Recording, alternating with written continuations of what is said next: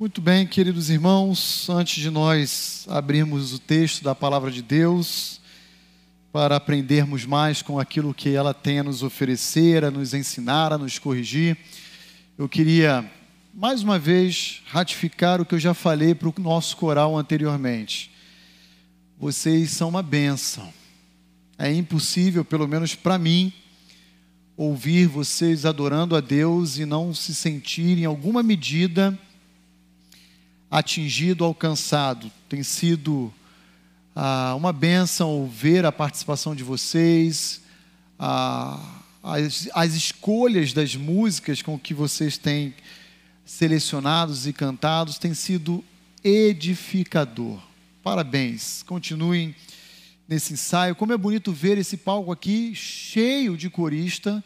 Daqui a pouco não vai caber aqui, né? E esse é um problema bom, Graças a Deus por isso. Graças a Deus por isso.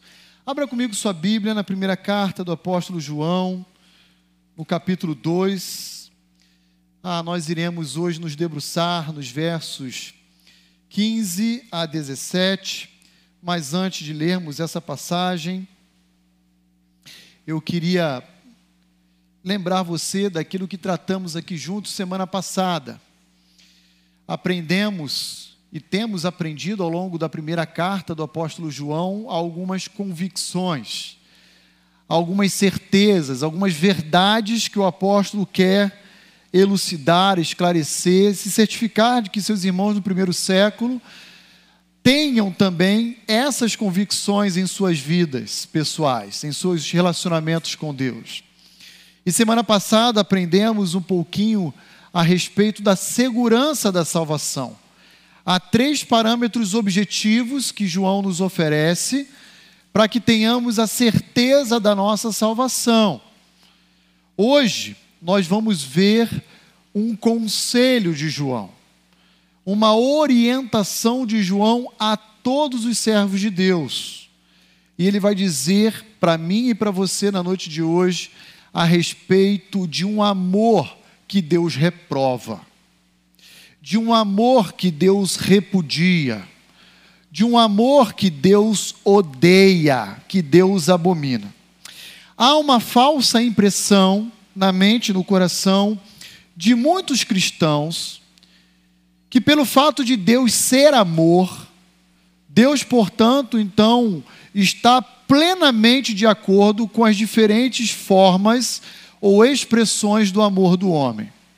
Isso é um grande engano. Recentemente, coisa de alguns poucos anos atrás, alguns teóricos norte-americanos cunharam uma expressão chamada poliamor. Eu não sei quantos já ouviram essa expressão, mas ela tem reverberado muito além do contexto norte-americano. Isso já chegou no Brasil e isso está influenciando a Europa e muitos outros ah, do campo da erudição humana. E o que, que basicamente o poliamor afirma? Ela afirma que qualquer ser humano tem a liberdade para decidir desenvolver o seu amor por quem quiser. Posso amar uma árvore e me casar com ela, por exemplo. Posso amar um animal e me relacionar com um animal. Posso amar alguém do meu do mesmo sexo ou alguém do sexo diferente, independentemente de limites éticos e até mesmo de vínculos sanguíneos. Posso amar quem eu quiser e quantos eu quiser ao mesmo tempo, desde que haja um consenso entre as partes. É assim que os grandes teóricos ah, norte-americanos têm ensinado e publicado literaturas nessa área. Na verdade, isso não é novo. Só tem uma nova roupagem para uma velha, ah, um velho hábito, um velho costume. Que nas, na expressão do próprio apóstolo João, significa amor ao mundo. E nesse sentido, eu quero meditar com vocês nos versos 15 a 17 de 1 João, capítulo 2.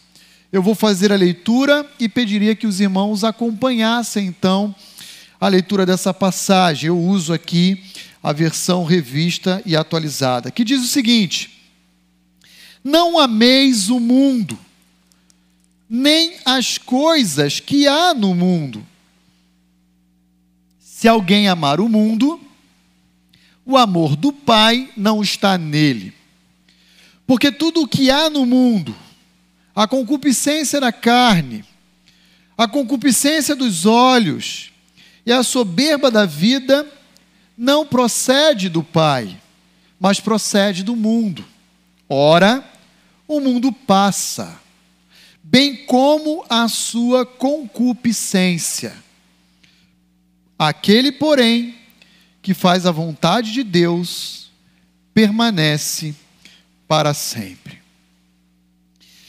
Nessa breve passagem de apenas três versos, nós encontramos por seis vezes o apóstolo João, numa espécie de refrão, utilizar-se da expressão cosmos no grego.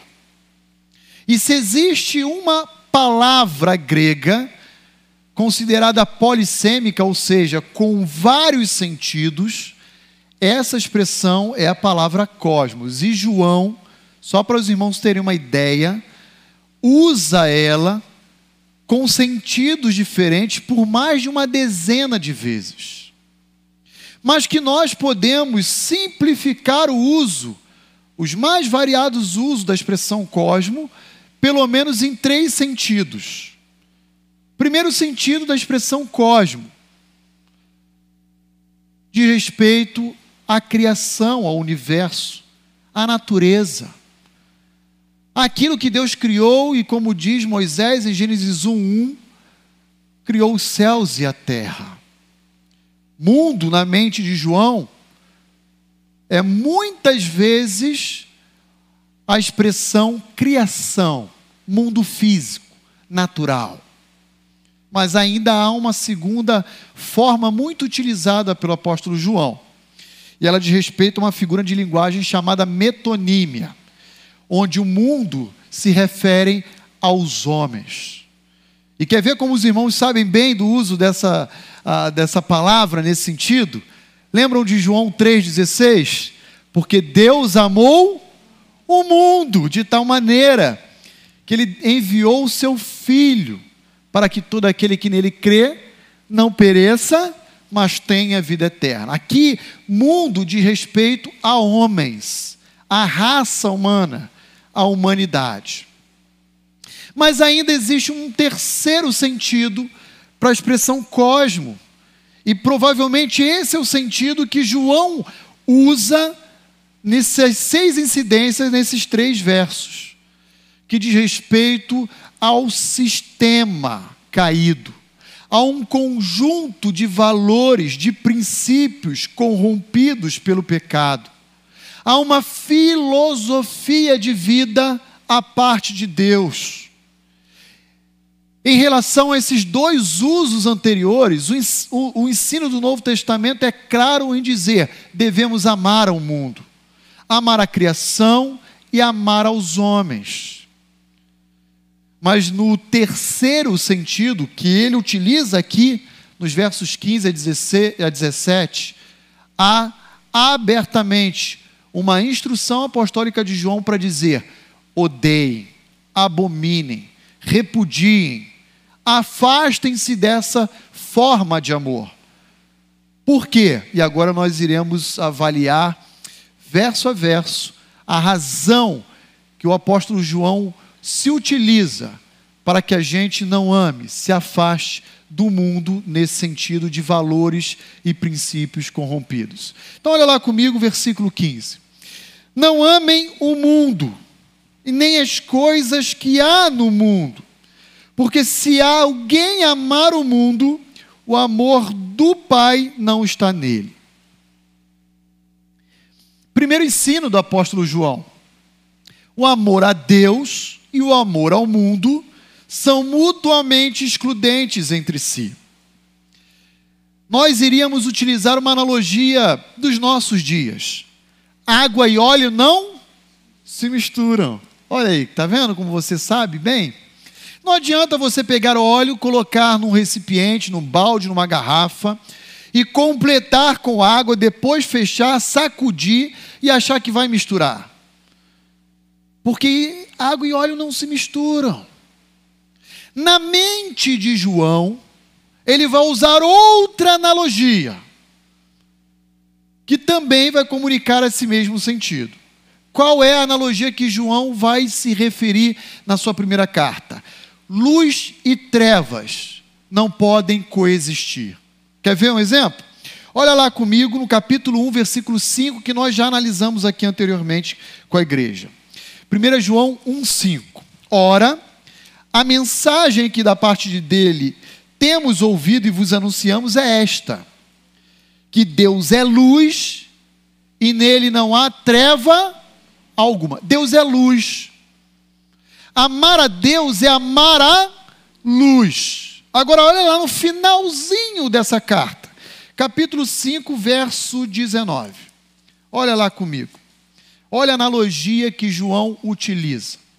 Eu e você falaríamos de água e óleo, mas João, combatendo o gnosticismo do primeiro século, ele vai usar a expressão luz e trevas. Olha lá, 1 João 5,19.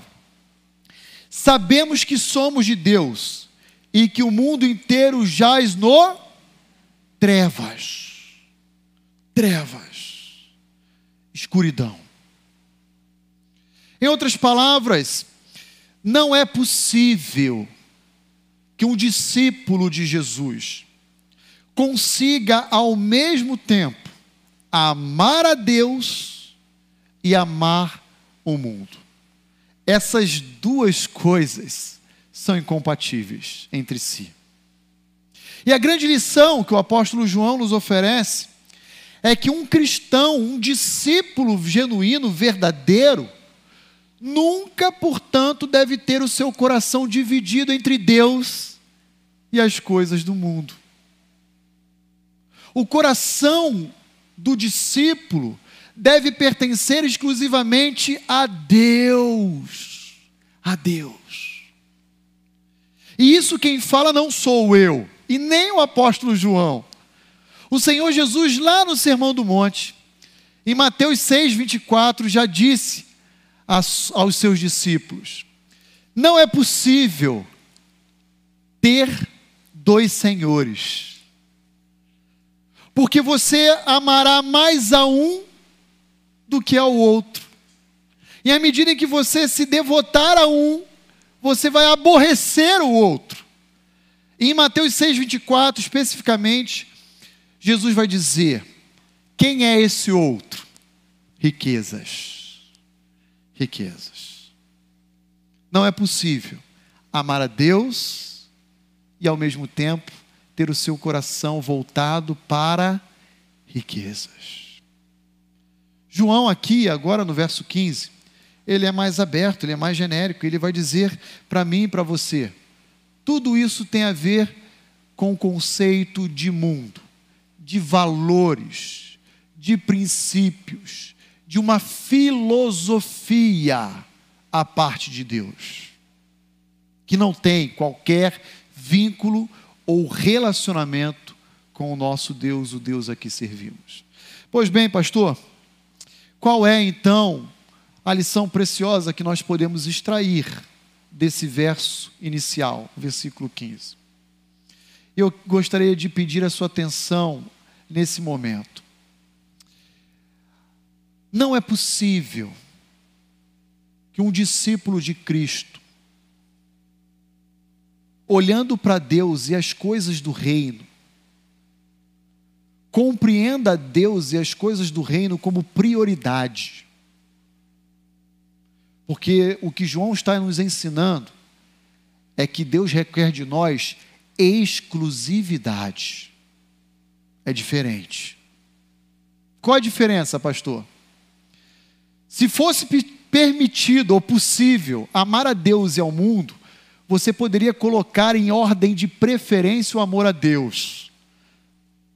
Mas não é possível. O que Deus exige, exige de nós é exclusividade. Nós podemos priorizar as, as atividades, as tarefas que dizem respeito ao reino de Deus, isso sim, mas tendo apenas o amor a Deus.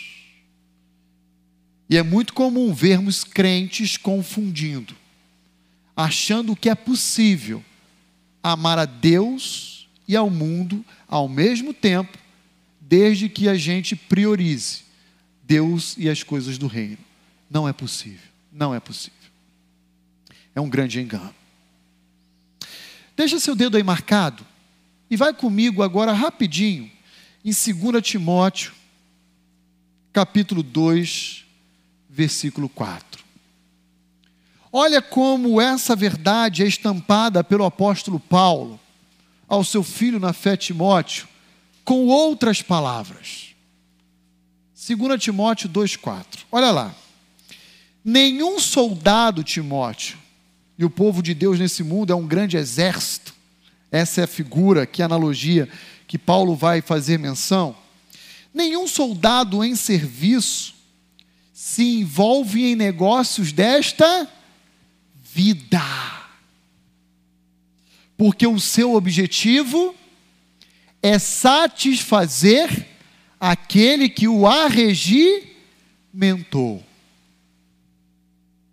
Ame a Deus, não ame ao mundo. Timóteo, você está em Éfeso. Eu gostaria que você ecoasse essa verdade aos crentes dessa comunidade. Nenhum servo do Senhor pode ter o seu coração dividido entre Deus e qualquer outra coisa, qualquer ídolo. Já dizia João Calvino que o ser humano é uma fábrica de ídolos. Qualquer coisa que possa concorrer com o senhorio de Cristo em nossas vidas. Pastor, como isso afeta a minha vida? Muito bem, Deus exige exclusividade. Nesse sentido, não há que se falar na possibilidade de um crente politicamente correto. Sabe aquele, aquele irmão chamado Raimundo, com um pé no reino e o corpo inteiro no mundo? Aquele crente que faz parte do time do deixa disso. Aquele crente que é reconhecido no meio da sociedade civil sem Cristo como um crente mente aberta. Não é possível. Não é possível porque o amor a Deus, o amor à luz, repele as trevas. Quando nós encontramos indivíduos sendo rotulados como sendo crentes mente abertas, na verdade nós estamos falando de indivíduos que amam o mundo, ainda que a sua apresentação seja tímida. Seja tímida. E, e dentro do, do Evangelho de Cristo não há possibilidade de neutralidade, não há a possibilidade de ficar em cima do muro.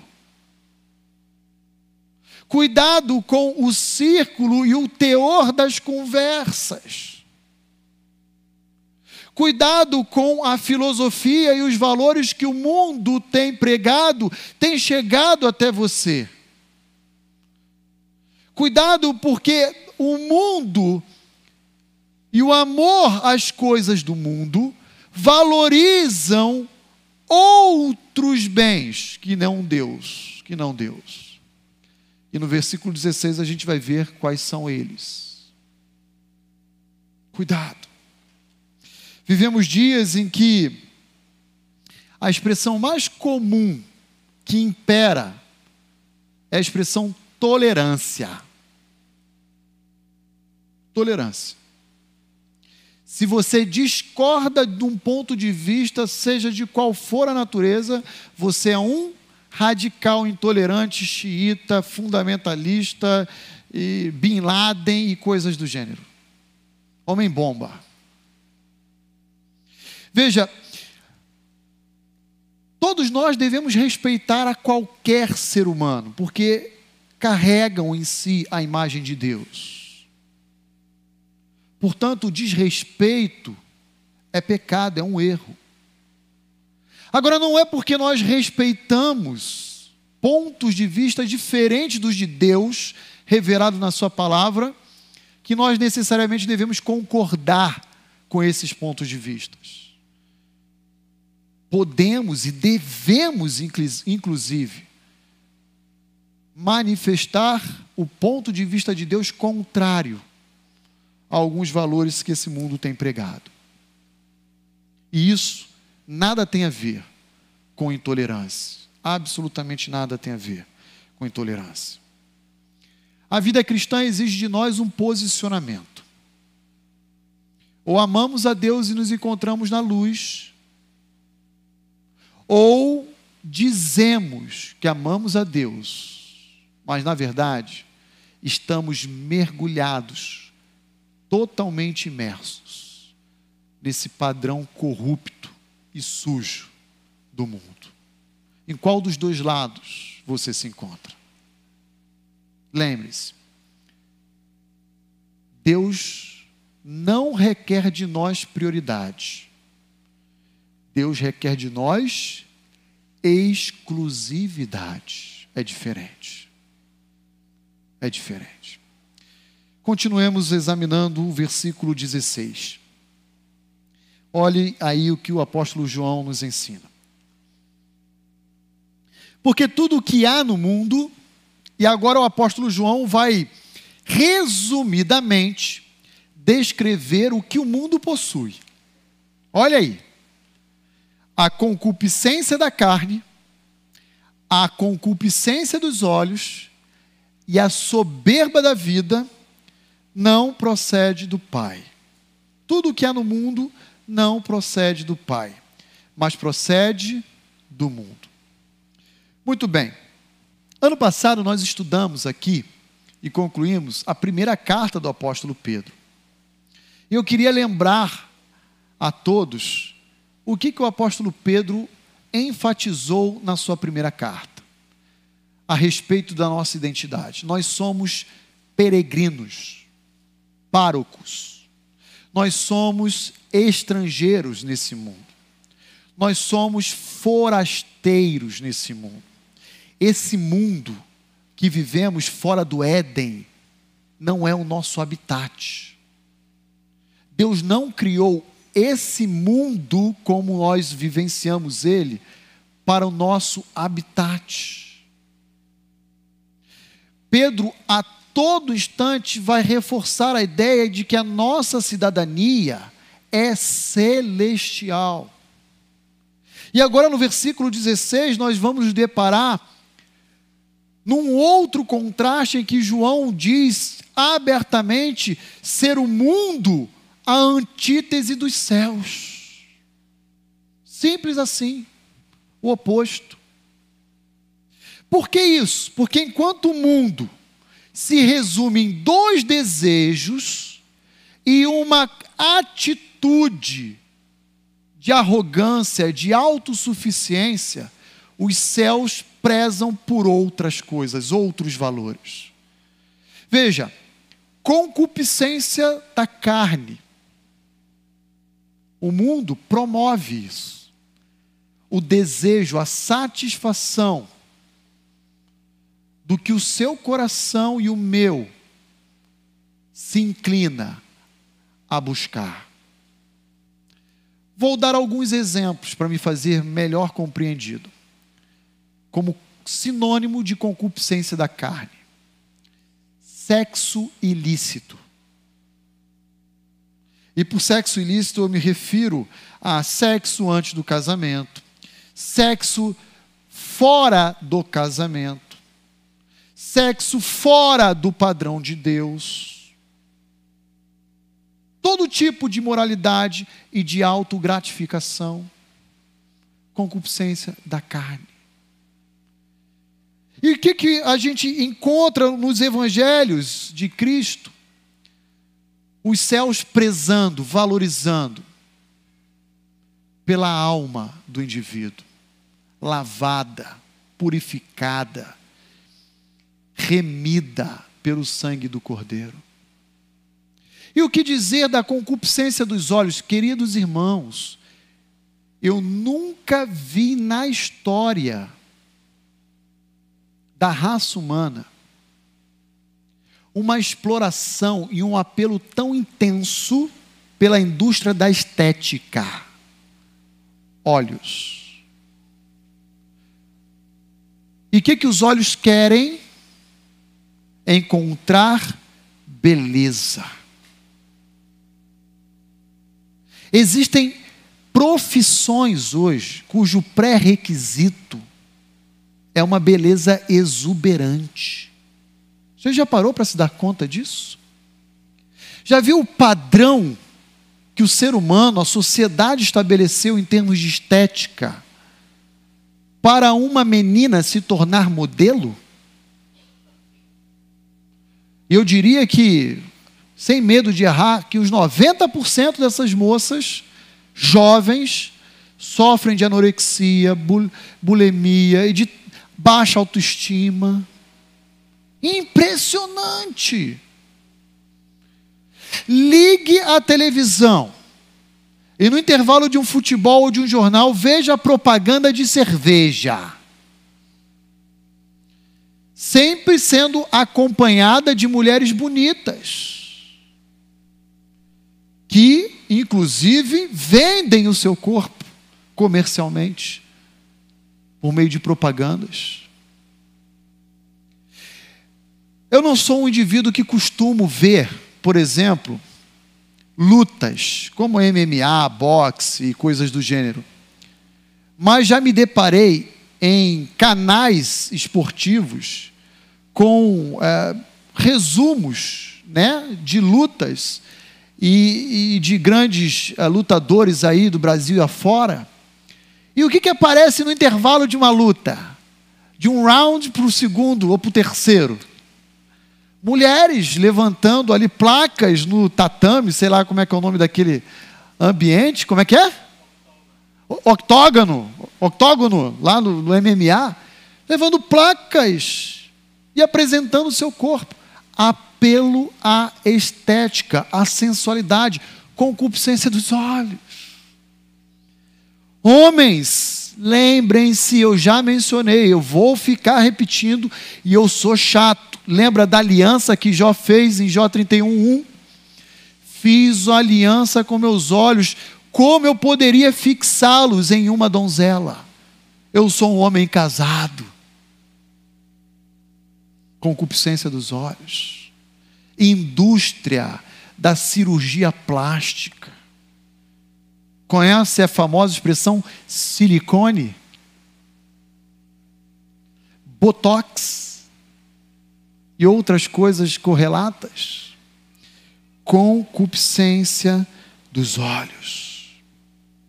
Enquanto o mundo valoriza os olhos, o Evangelho se preocupa com o coração. Com o coração um coração contrito, que Deus não despreza. Terceiro elemento que pertence ao mundo, soberba da vida. Em outras palavras, uma atitude, uma conduta à parte de Deus, onde o indivíduo ele se define ou é reconhecido socialmente pelo que ele possui, pela posição que ele adquiriu, pelos bens ou patrimônios que ele reuniu. Soberba da vida. Uma vida compreendida e vivenciada pelas suas próprias forças, como se fosse autossuficiente, como se pudesse viver e tomar decisões à parte de Cristo, à parte de Deus. João está dizendo àquela igreja do primeiro século: irmãos, é isso que o mundo oferece.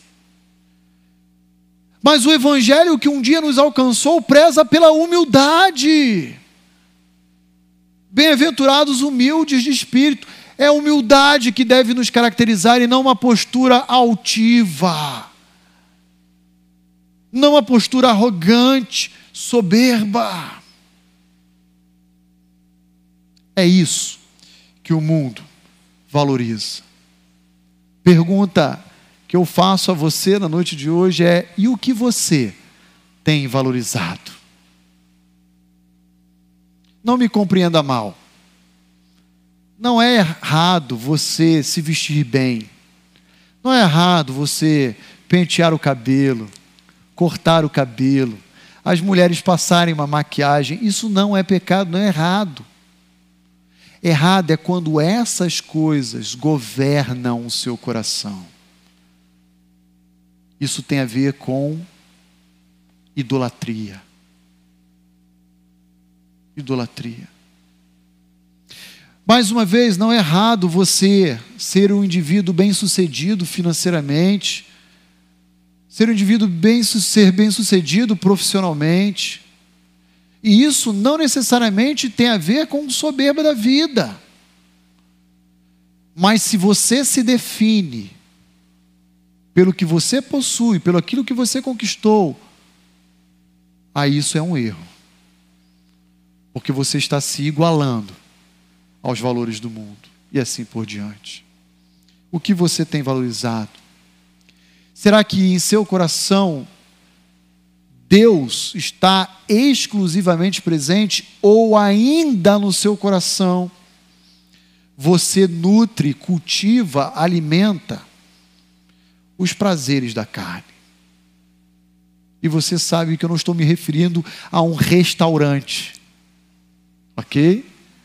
Tem um restaurante chamado Prazeres da Carne, acho que esse é o nome, né? Eu estou me referindo à concupiscência própria desse mundo caído. Vamos avançar e olhe comigo o versículo 17. Ora, o mundo passa, bem como a sua concupiscência, os seus desejos, a sua postura arrogante. Aquele, porém, que faz a vontade de Deus, permanece eternamente. E aqui João, concluindo esse breve bloco de instrução aos seus irmãos, ele vai nos oferecer um contraste final. E que contraste é esse? Ele vai colocar lado a lado o mundo e os servos de Deus, dizendo: olha, o mundo é efêmero, é transitório, é como uma neblina, se esvai. Mas os servos de Deus viverão perpetuamente, para sempre. João, nesse último contraste, vai ressaltar que vale a pena servir a Cristo. Sabe por quê, queridos irmãos?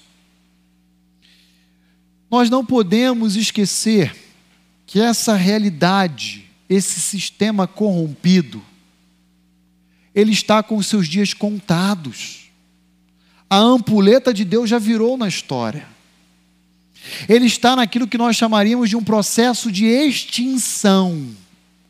E sabe por que isso? Porque uma nova era já foi inaugurada com o advento de Cristo ao mundo. E o seu reino já foi inaugurado em nossos corações. Ele é verdade que aguarda ainda um cumprimento futuro pleno, físico, mas ele já inaugurou, ele já está entre nós. E os servos de Cristo já sabem e usufruem desse reino. E o que João quer dizer é: eu faço um apelo a vocês, não amem o mundo, porque ele vai passar.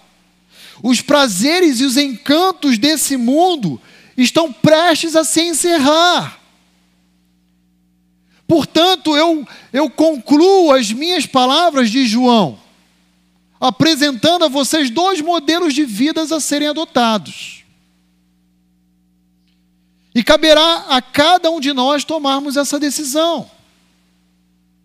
Primeiro modelo de vida: viver uma vida para o seu próprio prazer, para o deleite do seu coração, segundo as concupiscências da carne. Mas ainda há um outro modelo que em Cristo nós podemos usufruir, que é viver o presente olhando para o futuro.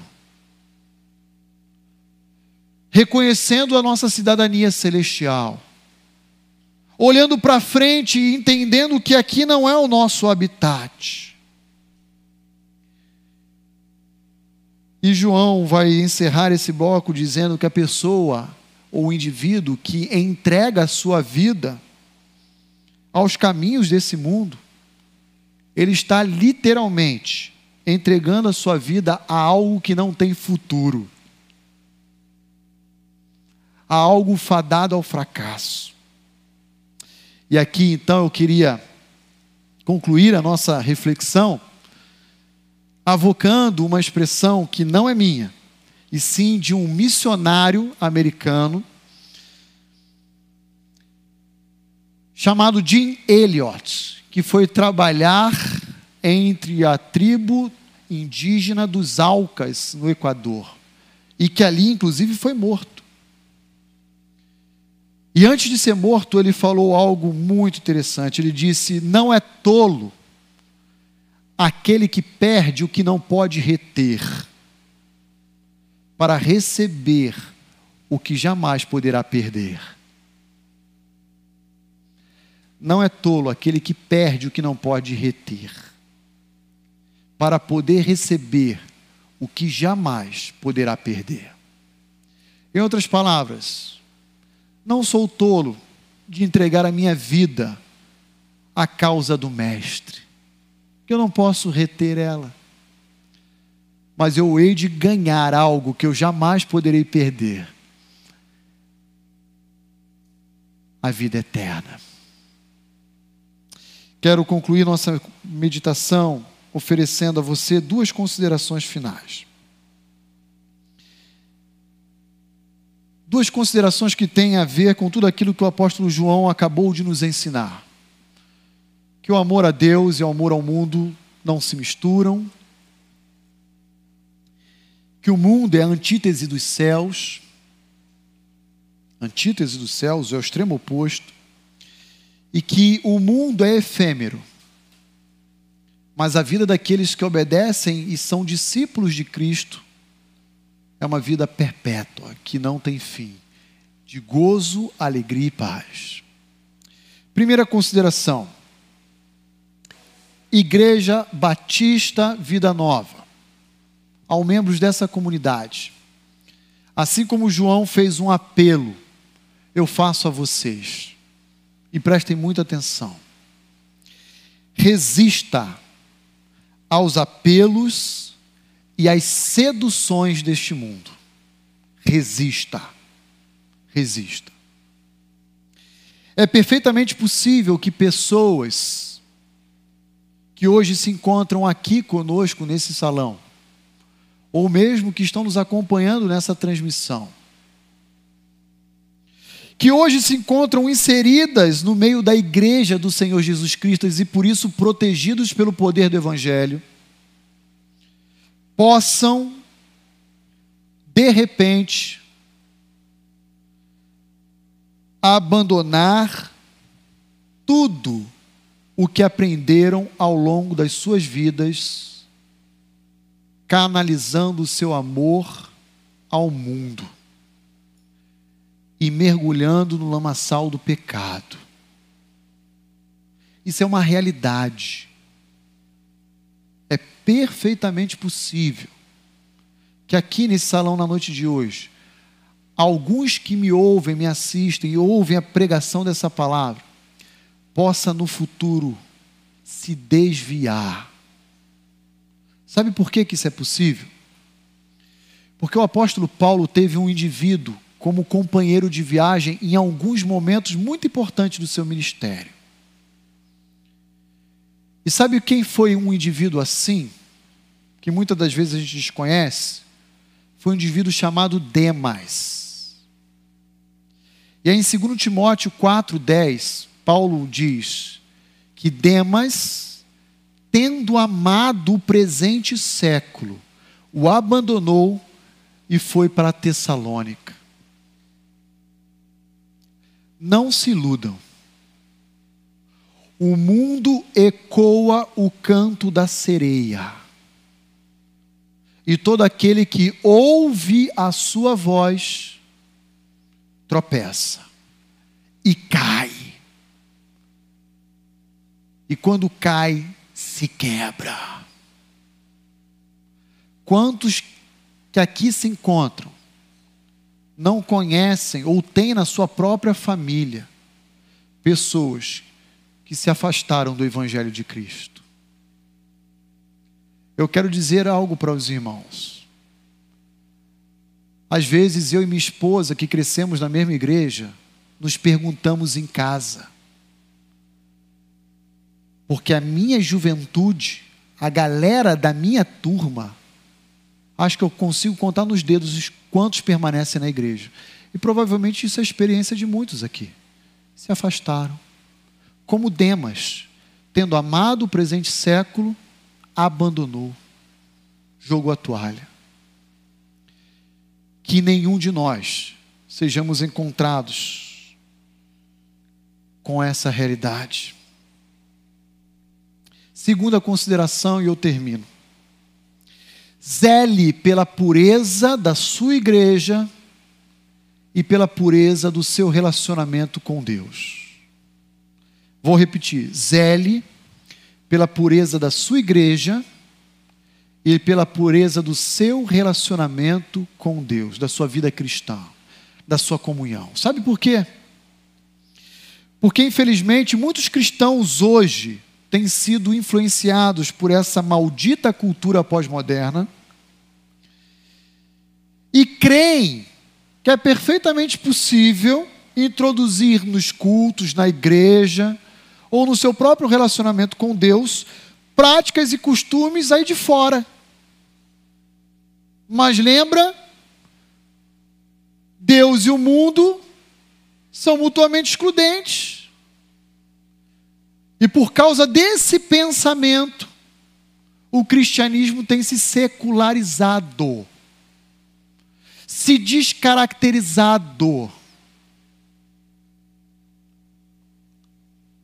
Quantas igrejas inclusivistas estão crescendo aí no nosso Brasil, no nosso estado de São Paulo? Ah, porque Deus é amor, então Deus aprova toda a expressão do amor humano.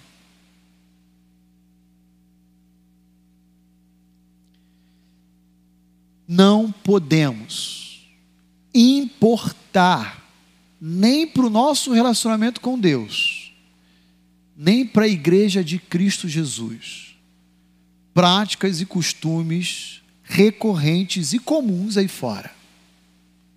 Porque quem orienta, define e norteia como deve ser na sua igreja e no relacionamento de Deus com o seu povo é a palavra de Deus. É a palavra de Deus. Certos então dessa verdade, não permitamos que a nossa fé seja uma fé sincrética ou uma fé contaminada, influenciada pelos valores desse mundo. Vamos orar? Ó oh Deus, muito obrigado.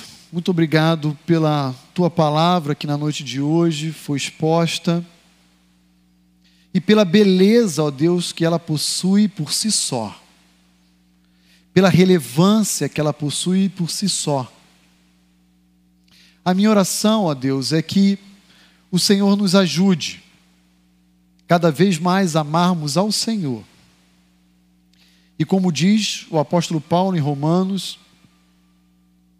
nos afastarmos do mal, nos afastarmos de tudo aquilo que, ainda que tenha a aparência de bem, nós sabemos que o teu evangelho diz que é o mal.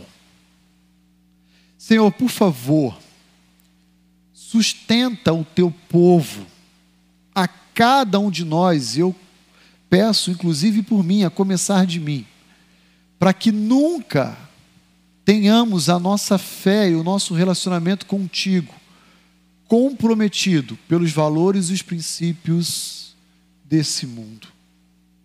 Obrigado por sermos lembrados na noite de hoje que a cultura dos céus é uma antítese da cultura desse mundo caído. E nos ajude sempre a cultivar em nossa vida os valores celestiais que em Cristo Jesus o Senhor nos oferece. Eu peço isso a Ti, por mim, pelos meus irmãos, em nome de Cristo Jesus. Amém. Amém.